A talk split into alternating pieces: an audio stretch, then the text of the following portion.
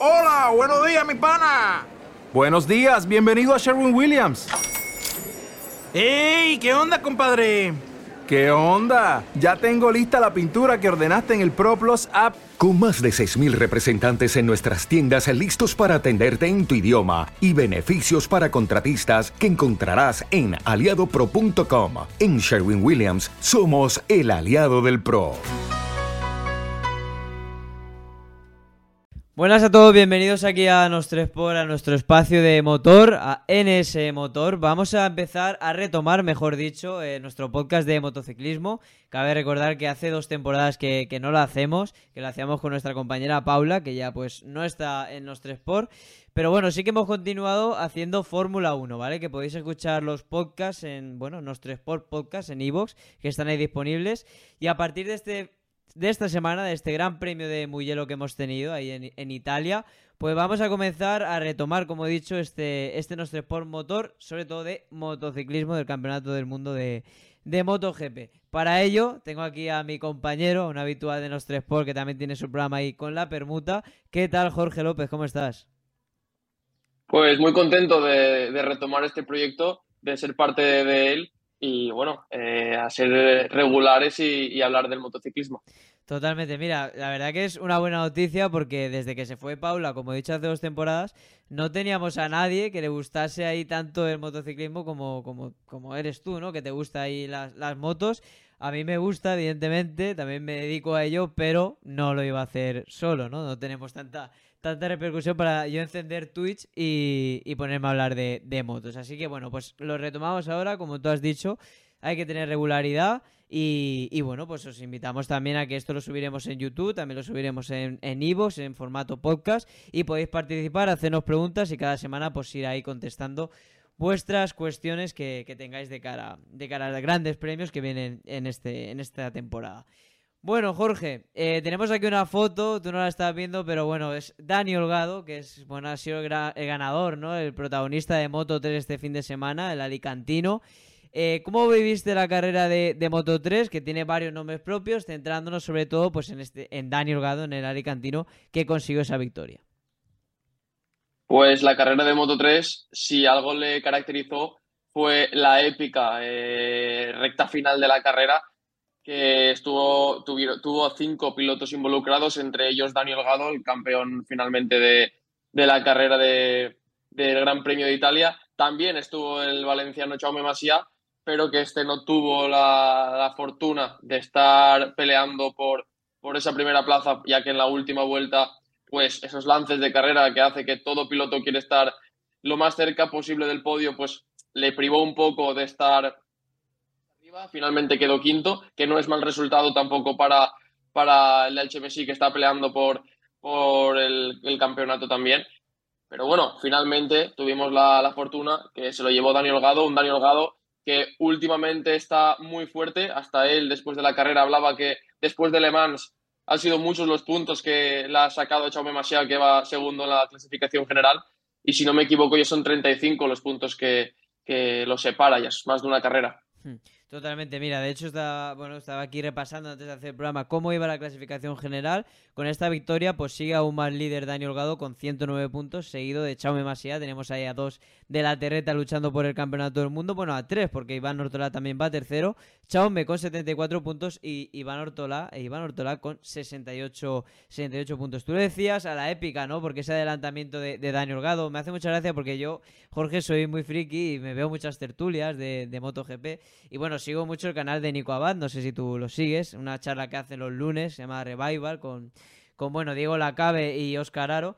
Y justamente Nico Abad comentó que Dani Holgado antes de la carrera le dijo que en Mugello se podía adelantar en esa, en esa última curva y en esa recta para, para, encarar la línea de meta, ¿no? Y justamente sucedió eso, ¿no? Se puso ahí a rebufo en segunda, segunda posición, en Moto 3 sabemos que es muy importante también el rebufo, y consiguió adelantar a, a Denis Onchu, que, bueno, quedó segundo, ¿no? Un Denis Onchu, que a mí es un piloto que, me gusta mucho, que es verdad que es un poquito, que está un poco, y a veces parece descentrado, ¿no? Que se le va un poco la pinza hablando un poquito mal y, a veces pues comete errores individuales que no, que no debería. Como tú dices, primero Dani Holgado, segundo Denis Oncho y tercero, tercero Ayumu Sasaki. Cuarto también tenemos a David Alonso, el colombiano de, de la Sparting. También es un equipo aquí de la Terreta que, que evidentemente aquí en los tres por eh, lo seguimos. Y ya quinto, Chaume, Chaume Masía. Iván Ortola, un décimo. Así que ahí ha tenido un poco, un poco de bajón este, este fin de semana. ¿Ves a Dani Holgado con la fuerza suficiente, aunque queda mucha temporada, pero para proclamarse campeón del mundo? ¿O crees que vamos a tener una batalla que suele darse ¿no? en Moto 3 entre varios pilotos, que es verdad que los tres primeros pues, son valencianos? Es pronto para hablar. Eh, sí que es verdad que pienso que estas carreras antes del parón van a ser claves. Eh, veo también a Chaume Masia que puede pelear además por la experiencia que tiene ya en la categoría, puede pelear por, por ser eh, el campeón. Eh, tiene que tener cierta regularidad Chaume Masia, que, última, o sea, que estos últimos años puede ser lo que le ha fallado para pelear hasta el último momento por, por el título. Y sí, veo a Daniel Gado pues, que ha, ha dado un paso adelante. Se, creo que lo más importante es que se lo ha creído el piloto y sabe que, que puede, puede ganarlo. Eh, hablando un poco también de la carrera, quería recalcar que Onchu, pues, era el piloto que más ritmo tenía, que durante la carrera vimos algunas acciones que decía, no sé qué hacéis pegaros a mi rueda, pero que los pilotos, los pilotos no querían eh, que se pusiese delante porque sabían el ritmo que tenía y que se podía ir. También Sosaki, unos adelantamientos en la recta, que quería recalcar la valentía de, de, de Holgado porque parecía que quien salía de la última curva primero no iba a ganar la carrera, eh, porque la recta es muy larga y el rebozo pues le podía pasar una mala jugada. Totalmente. Bueno, pues eh, de Moto 3 vamos a ir acabando este, este repaso. Pilotos españoles que no consiguieron eh, acabar la carrera, pues tenemos ahí a Vicente Pérez que estaba sustituyendo a David Muñoz y también a, a Xavi Artigas, ¿no? De CF Moto Racing, que es el, bueno, pues que no pudo tampoco acabar la, la carrera. Eh, de Moto 3 también hay, una noticia de un valenciano que para este Gran Premio de Sachsenring en Alemania este próximo fin de semana tendremos a, Carlos Tatay, ¿vale? En el American Racing. Está compitiendo Carlos Tatay en, Moto 2 en el Campeonato de Europa de, de MotoGP, ¿no? En este, en este FIM Junior GP. Pues bueno, pues este fin de semana, este próximo fin de semana en Alemania estará en el Mundial, así que también lo seguiremos de cerca. Por cierto, también he dicho que Vicente Pérez estaba sustituyendo a David Muñoz, un David Muñoz que también estará este fin de semana después de bueno pues recuperarse de esa grave lesión que, tuvo. Si hablábamos de líder, si vemos muy fuerte a Dani Holgado, Jorge, si te parece, vamos a pasar a Moto 2 y vamos a hablar de un tipo, de un murciano, que es que no sé si es que está fuerte, vamos, no sé qué adjetivo ya ponerle al bueno de Pedro Acosta, que este, que este fin de semana pues, ha sido protagonista desde, desde los entrenamientos libres hasta el final de, la carrera. ¿Cómo viste el fin de semana del bueno de Pedro? De dominador total, de un tío que, sabe el nivel que tiene, que sabe lo que, por lo que puede pelear. Y es que tú, tú mismo lo has dicho, lo ganó prácticamente todo. Eh, se puso líder en la primera curva y dominó la carrera de, de cabo a rabo y bueno, pues se hizo en la victoria. Totalmente, un Pedro Acosta que está ahí luchando con el título, por el título del mundo con Tony Arbolino, un Tony Arbolino que también hizo un buen fin de semana, segundo, Tony Arbolino que suele ser un piloto de, domingos, ¿no? que aparece siempre en las carreras, se le da bastante bien. Y, bueno, completando el podio tenemos a Jack Dixon, eh, bueno, piloto ¿no? de, de las Team. En clasificación general va Tony Arbolino primero con 119 puntos y seguido por Pedro Acosta segundo con 99 puntos. Eh, aquí vamos a tener una batalla final. A mí me parecen dos auténticos pilotazos. Lo que pasa es que a mí Pedro Acosta me parece un fuera de serie también a nivel mental, ¿no? Creo que su cabeza es muy fuerte, que es un piloto que cuando se baja la visera pues es ganador nato y eso pues siempre es, es de apreciar. Un Pedro Acosta, eh, Jorge, que este fin de semana también ha sido noticia su futuro, ¿no? Recordemos que en esa escala de KTM pues pasó por Moto 3 donde ganó el título del mundo, ha pasado por Moto 2 donde este año es su segundo año y veremos a ver si, si consigue ese campeonato del mundo, pero él quiere estar ya el año que viene en Moto 3. Ahí, perdón, en MotoGP. Y KTM lo que ha dicho es que el año que viene su idea es que Pedro Acosta continúe en Moto 2. Entonces yo te hago la siguiente cuestión. ¿Dónde ves a Pedro Acosta la temporada que viene?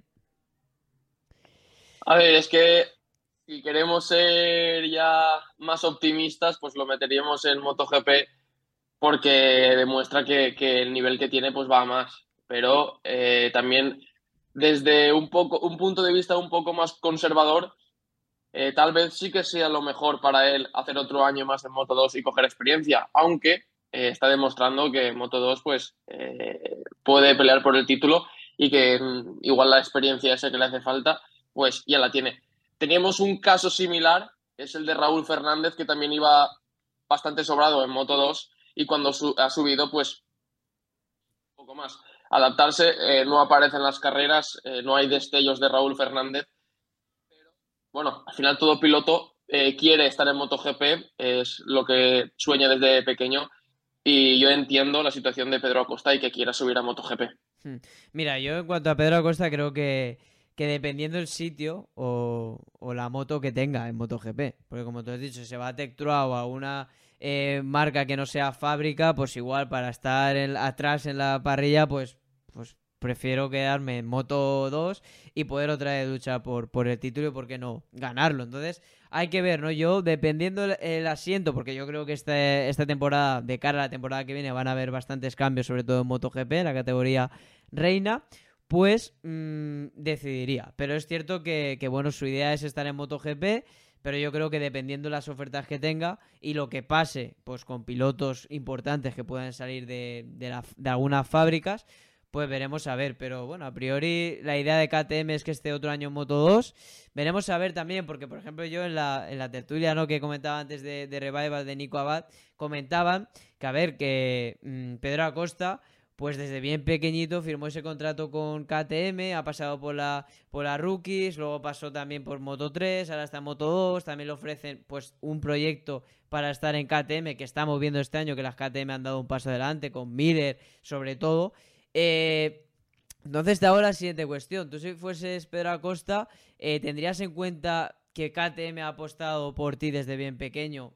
También teniendo en cuenta que la situación familiar de Pedro Acosta tampoco es que tenga mucho nivel económico, que KTM le ha apostado por, por él, porque sabía que era buen piloto y le ha ayudado a llegar donde está ahora, ¿no? Entonces, tendrías en cuenta eso, decir, oye, no, es que si me ponen a mí ser piloto de fábrica de Aprilia o de, no sé, de alguna marca así importante, me voy ahí y no tengo en cuenta eso.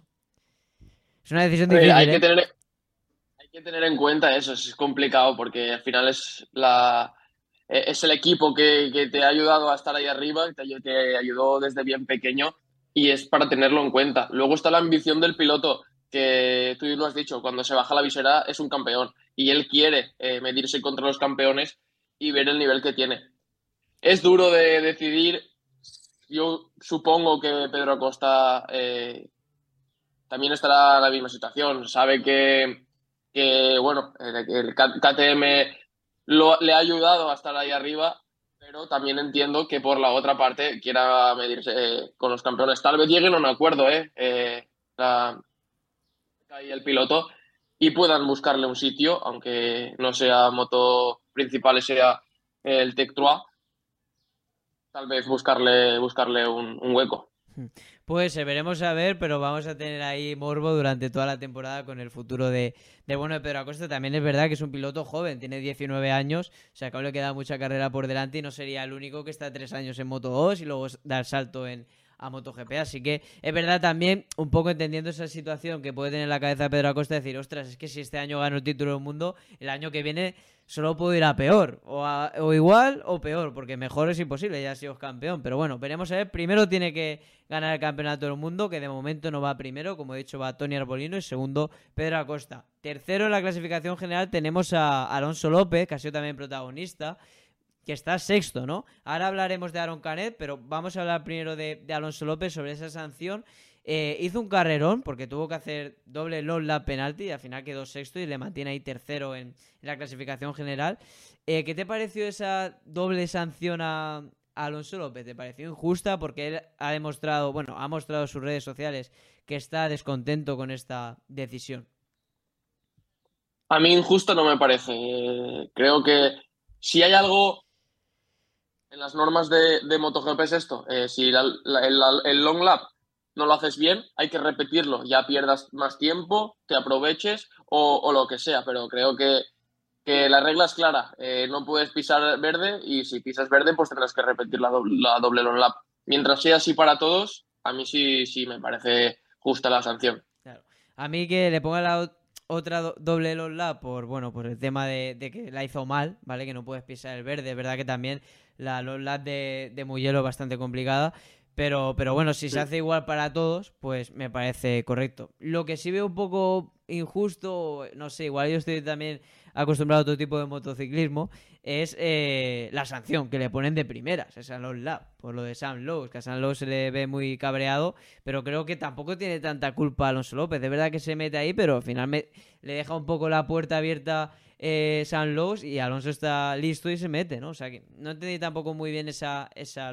Para mí, si hay algo de injusticia es meterle la primera Lonla, la primera sanción que, le mete dirección de, carrera. Pero bueno, así, así fue y poco, poco pudo hacer el pobre de, Alonso López, que aún pudo salvar las papeletas. Cuarto clasificado tenemos a Aaron Canet que es verdad que, bueno, pues ha, pasado un duro fin de semana porque tuvo que pasar por el centro médico. No sé cómo, si corrió al 100% de sus, de, sus posibilidades, imagino que no. Pero bueno, ¿cómo viste el, el fin de semana del Valenciano? Pues positivo, porque después de lo ocurrido, la lesión, eh, recordamos que, que, estaba lesionado de, de, su mano derecha, del quinto metacarpiano, eh, después de toda la lesión y todo el dolor que tuvo que soportar el valenciano, quedar cuarto y estar peleando por la tercera posición hasta prácticamente el último momento, pues eh, chapó, eh, solo queda que aplaudirle y, la valoración es buena, es positiva. Y bueno, al final en la mano, que es el motor de, bueno, de la carrera, porque manejas con, con la mano, pilotos con la mano y quedar cuarto, pues para quitarse el sombrero. Totalmente. Un Aaron que con este resultado, bueno, pues es verdad que está un poco lejos de ese de esa cabeza de, carrera en la clasificación, ¿no? De, de, Tony Arbolino, pero bueno, va quinto con 65 puntos. Ahí Aaron Canet que, bueno, pues tiene buena moto y a ver si mm, siempre tiene un poco de mala suerte, ¿no? Aaron Canet con las lesiones, con las caídas, pues a ver si puede estar más cerquita de, de los puestos de arriba. Eh, bueno, tenemos también pilotos españoles y valencianos en esta parrilla, evidentemente. Tenemos a Manuel González que quedó octavo y tenemos a Sergio García 2, ¿no? También aquí de valenciano, de la terreta. Eh, décimo, Sergio García 2. Yo creo que dio un paso adelante, ¿eh? Sergio García 2. Recordemos que rookie en esta categoría, que el año pasado estaba en Moto 3. Pero yo creo que también, decías, Cané positivo, creo que Sergio García 2 también positivo, ¿no? A lo que nos tenía acostumbrados en este inicio de temporada. Sí, bueno, al final eh, un rookie no, no deja de, tener una papeleta más complicada a la hora de, pelear por, por los puestos de, delante. No es lo normal lo que vemos con Pedro Acosta, que, bueno, es rookie y, sube y, parece que es, superior a todos también. Es una papeleta complicada, pero sí, eh, salía el decimosexto y finalmente pues terminar décimo y ir cogiendo sensaciones pues es bueno. Hmm. El que le está costando bastante adaptarse a la categoría, también por la lesión que tuvo, es a Izan Guevara, campeón del mundo de Moto 3 de la temporada pasada. Y es verdad que este inicio de temporada que se perdió algunas carreras, cuando ha vuelto, pues lo vemos ahí décimo octavo, ¿no? Que quedó aquí en, en Muyelo. Pero bueno, es su primera temporada de Moto 2. Imagino que ya de cara a la temporada que viene, pues estará más cerquita cuando también se recupere del todo, porque es un, es un auténtico pilotazo. Pilotos que no pudieron acabar la carrera, pues tenemos a, de españoles a Marco Ramírez, Alcoba y a Fermín Aldeguer. Fermín Aldeguer, que el pobre, la primera vuelta creo que fue, eh, cometió un error y, bueno, se llevó también a dos pilotos por delante. Y, pues cosas que, que pasan las las carreras y esperemos que no le vuelva a suceder al bueno de, de Fermín Aldeguer. Pasamos a MotoGP, Jorge, porque bueno, aquí tenemos también un dominio absoluto de, de Peco Bagnaya, que es bueno, tiene el, uno, ¿no? En el carenado y lo está demostrando, porque es el número uno en, esta, en esta categoría. Bien peco, pero tuvo un rifirrafe con Mar Márquez. Cuéntame, ¿cómo viste el fin de semana de Peco Naya en su casa, ¿no? En Mugello, ahí en Italia. Y también ese rifirrafe, ¿qué opinión tienes el rifirrafe entre Peco y Marc? Eh, bueno, lo de Peco ya es habitual. Eh, MotoGP tiene nombre propio y es el de Peco Bagnaya. Es que lo domina todo y eh, ligando un poco el tema con el de Márquez, cuando dominas todo, pues te buscan a ti, ¿no? Eh, creo que a Mark también se lo han hecho cuando pasaba por los mejores momentos y es normal que cuando eh, tienes el mejor tiempo, pues los pilotos busquen tu rueda, eh, no hay más. es que se ve en todas las categorías, en todas las carreras, en todos los campeonatos y yo creo que, bueno, es molesto para un piloto que, que, vayas por donde vayas, tengas a alguien que busque tu rueda, pero también tienes que, que saber que si eres el mejor, pues los demás lo buscan. Claro, pero fíjate, yo no, yo no entendí por qué se enfada, porque creo que si no se llega a enfadar y continúa, eh, Mar no le pilla. Porque Mar sale de Eso, eso además. Claro, neumático frío, o sea, si eh, Peco no corta, o sea, Mar no le, no le va a alcanzar. De hecho, Mar lo explica, que él sale para, para ir a rueda de Bezeki, o sea, no de, de Peco Bagnaya. Entonces, no sé si igual porque lo veáis salir y ya se, se enrabieta por todo lo que está pasando con Mar esta temporada y le hace así, le echa la bronca, pero, pero creo que ahí no fue, no fue de todo listo y creo que de esa reprimenda de Peco Barnaya se aprovechó eh, Mar Márquez. Pero bueno, al final son decisiones que tomas, tu cuerpo está al 100% y, bueno, pues le echo la bronca, ¿no? A, a, Mar. Pero es verdad que Peco yo lo veo muy fuerte y aparte de verlo muy fuerte tiene una moto que yo creo que cualquiera de la parrilla se querría vestir de rojo y subirse a esa, a esa Ducati porque es una auténtica locura. Ahora va primero Peco en la clasificación general con 131, seguido de otra Ducati de, Marco Bezzecchi con 110 y seguido de otra Ducati de Jorge Martín ¿no? con 107. En estas teorías de eh, decisiones de equipo, es decir, eh, tiene que ganar Peco Bandaya porque es el de la marca, o sea, es el de la fábrica oficial, el que va de rojo y tiene que ganar Peco, así que Bezzecchi, eh, bueno, tú estás ahí, pero tiene que ganar Peco. ¿Tú crees en esas conspiraciones o crees que no? Que todos salen con órdenes de ganar y pase lo que pase en pista. Mientras, mientras haya eh, posibilidades de cualquier piloto que pueda ganar un campeonato, yo creo que o sea, la marca no debe de restringir la progresión de ningún piloto, es mi opinión. ¿eh? Y eh, además, si yo fuera piloto, tampoco haría caso. O sea, eh, dile tú a Martín o a Bechequi, no pelees porque tiene que ganar Peco. Y yo creo que si lo dices eso a Martín y, te dice, venga, va, prueba con otro. Es que al final, y además, además cuando los, los tres pilotos que están ahí peleando por el título son las tres Ducati. Eh, si hubiese que el segundo es eh, Honda o Yamaha, dices, bueno, pues va a ganar con Ducati. Pero cuando los tres pilotos son Ducati, yo pienso que la marca debe de, decir, bueno, pues pelearos, siempre desde el respeto, siempre sin molestar al otro pero bueno, que haya una pelea bonita. Hmm. Yo estoy totalmente de acuerdo contigo. Opino, opino igual, creo que la, marca no debe meterse ahí. Que evidentemente puede que se meta en un momento de la temporada. Esto también lo estamos debatiendo muchas veces en, Fórmula 1, ¿no? Con Verstappen, Checo Pérez y tal. Pero, pero bueno, creo que de momento no hay órdenes de equipo y estamos disfrutando de, buenas carreras. Y es verdad que Peco Banayas que está imbatible, ¿no? O sea, está increíble. Segundo, eh, Jorge Martín. Martinator y tercero Johan Zarco, ¿no? Johan Zarco, son los que completaron este podio de, Gran Premio de, de.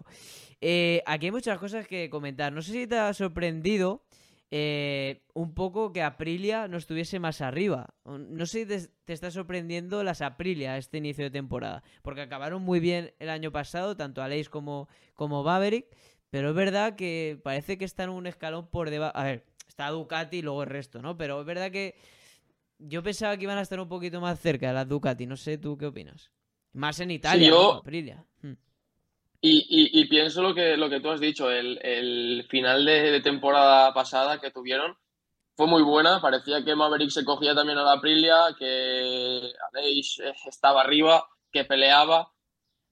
Sorprendido, sí. Pensaba que, que, cualquiera de los dos pilotos iba a pelear algo más y es un poco lo que tú dices, está Ducati y el resto de, de marcas.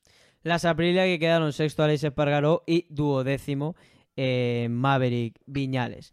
Yo creo que eh, otro de los temas, y una de las fotos la voy a poner, creo, me imagino que la habrás visto evidentemente cuando Mar se cae y hace así, que ya le están haciendo muchísimos memes, ¿no? es un poco decir, pero, pero ¿qué te han hecho? ¿Qué te han hecho a esta, a esta onda que, bueno, era lo mejor y ahora pues parece lo, peor, ¿no? Y es un tema serio. Si quieres nos metemos ya ahí, Jorge, en el tema onda, porque podemos indagar en Mar Márquez, pero hay que decir que Ale Rin se ha fracturado el peroné o sea, la, pierna, ¿no? Se ha roto la pierna y, y bueno, Joan Mir también, caída tras caída, es un piloto que no se caía nunca, que en Suzuki, si ganó aquel mundial, también era por esa regularidad que tuvo Joan Mir. Y ahora es que no para de caerse. ¿Qué pasa con Honda? O sea, creo que es la, la pregunta del millón, ¿no? ¿Qué, está pasando? ¿Qué crees que pasa en, en Honda? Si no lo saben ni ellos, creo yo, como para saberlo nosotros. Lo que sí que es lo que tú has dicho, lo que también lo dijo Mark después de, de la carrera, que lo que no puede ser es que todos los pilotos Honda pues tengan que arriesgar un poco más que el resto de, parrilla para intentar luchar con el resto. Y esto es lo que hace que, bueno, pues sufran más caídas. Y tú lo has dicho. Rins lesionado, Mir lesionado desde principio de temporada, eh, Mark que no es para nada regular, o sea, carrera, cada vez que Mark sale a pista es un misterio, no sabes si va a acabar, eh, rezas porque acabe, rezas para, que si caiga sea final y puedan descubrir algo más de, esa onda y pasan por momentos complicados que puede hacer que pilotos buenos como Rins, Mir, Mark se planteen el futuro con, con Honda. Hmm. Hablábamos del futuro de Pedro Acosta, pero el futuro de Mark Márquez también va a estar ahí. Yo no sé Él dijo que tenía contrato. Exacto, él tiene no, le, no le quita que... Claro, él tiene contrato hasta 2024, pero juraría que yo leí, no, sé en qué medio, que tenía como una cláusula liberatoria, ¿vale? Que la cláusula liberatoria de Mar Márquez es un pastizal, pero creo que este año, a final de temporada, rebajaba mucho su valor. Pero claro, tampoco sé qué marca puede querer, porque hablaban de Ducati, Ducati no va a querer a Mar Márquez, porque yo creo que tienen ahí un, proyecto muy definido en cuanto a, pilotos, al tipo de piloto. Puede ser KTM, tema Red Bull, que también están ahí comentando que podría patrocinar a Mar, que podría. Bueno, y además, además está, está Pedroso también metido en el equipo. Puede ser. Tiene ahí sus cosas y creo que vamos a tener ahí eh, morbo. De hecho, también lo que hablamos de, de, Pedro Acosta con KTM, Mar también lo hace con Honda. Es decir, Honda que ha apostado por mí, que me ha hecho campeona del mundo, campeón del mundo también muchísimas veces también le tiene como mucho respeto y dice, la última decisión va a ser salir, pero al final, claro, si me caigo todas las carreras, si es que la moto no va, de hecho es que tú lo ves desde la tele y dices, es que tú ves a todos los pilotos y van ves las Ducatis y van bailando sobre la pista. Y ves a Mark o a Mir o a Rins y van, van como si fuesen, tío, eh, no sé, a golpes, macho. Van súper super bruscos y no sé, hay una diferencia de pilotaje brutal. Yo no sé cómo va a acabar mal, pero me da muchísima, muchísima pena verlo, verlo así porque es, es impresionante eh, que tengan tantas caídas, que casi todos los fines de semana estemos hablando de que los pilotos Honda o estén en el centro médico tengan que pasar por ahí o no disputen la carrera. Es una cosa es una cosa de locos. Bueno, estoy viendo aquí la foto, pues evidentemente Marc Márquez, que tampoco acabó la carrera, y quien tampoco acabó la carrera es Alex Márquez. Yo creo que fin de, fin de positivo de Alex Márquez, pero finalmente, bueno, pues esa caída que no le permitió eh, acabar la carrera, pero creo que vimos un buen Alex Márquez.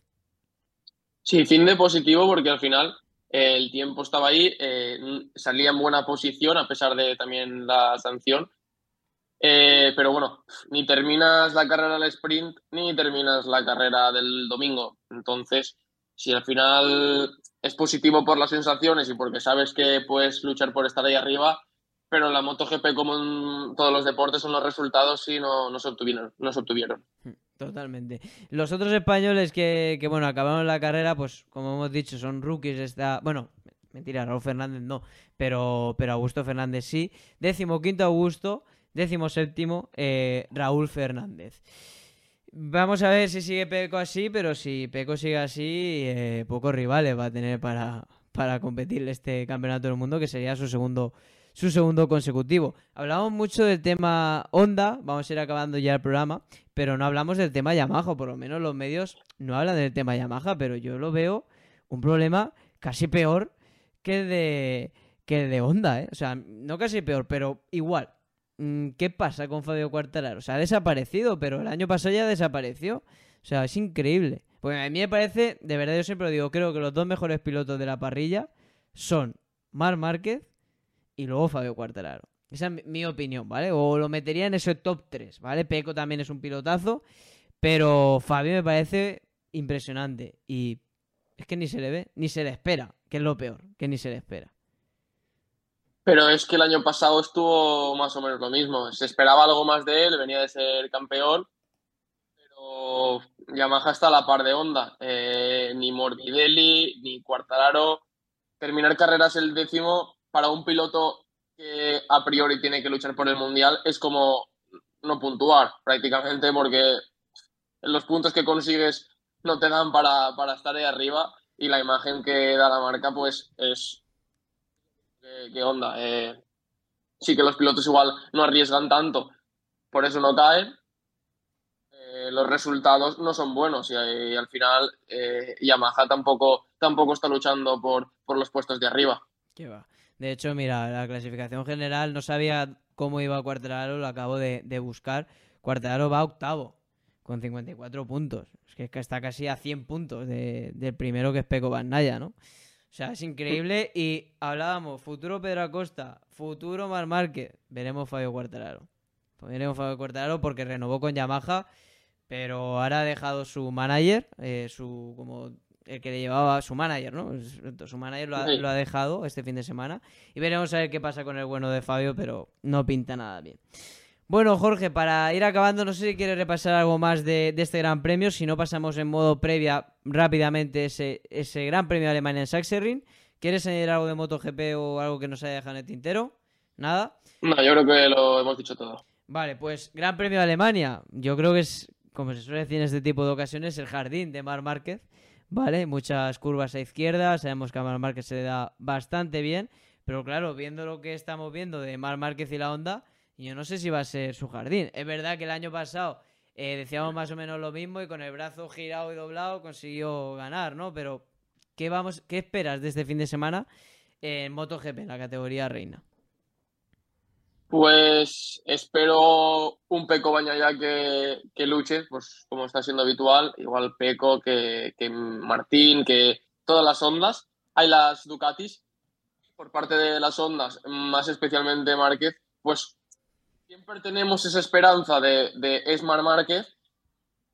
Esta semana en Alemania, eh, pues la vamos a tener más por, por, el circuito que es y por la historia que, que ata el circuito con, con Mar Márquez le quita que, haya miedo también, haya miedo de, que quiera arriesgar tanto que al final pues caiga. Yo creo que es importante para Mar Márquez no acabar primero, no acabar en podio, sí que pelear por él y bueno, terminar la carrera. Terminar la carrera puede ser, eh, igual es muy positivo, pero si puede ser un top 5 para Mark en Alemania, pues yo creo que todo lo que sea a partir de ahí eh, va a ser bueno, va a ser positivo y coger información de la moto y buenas sensaciones. Terminar la carrera y puntuar, creo que es lo más importante. Totalmente, yo estoy contigo, creo que vamos a ver un Peco también muy fuerte.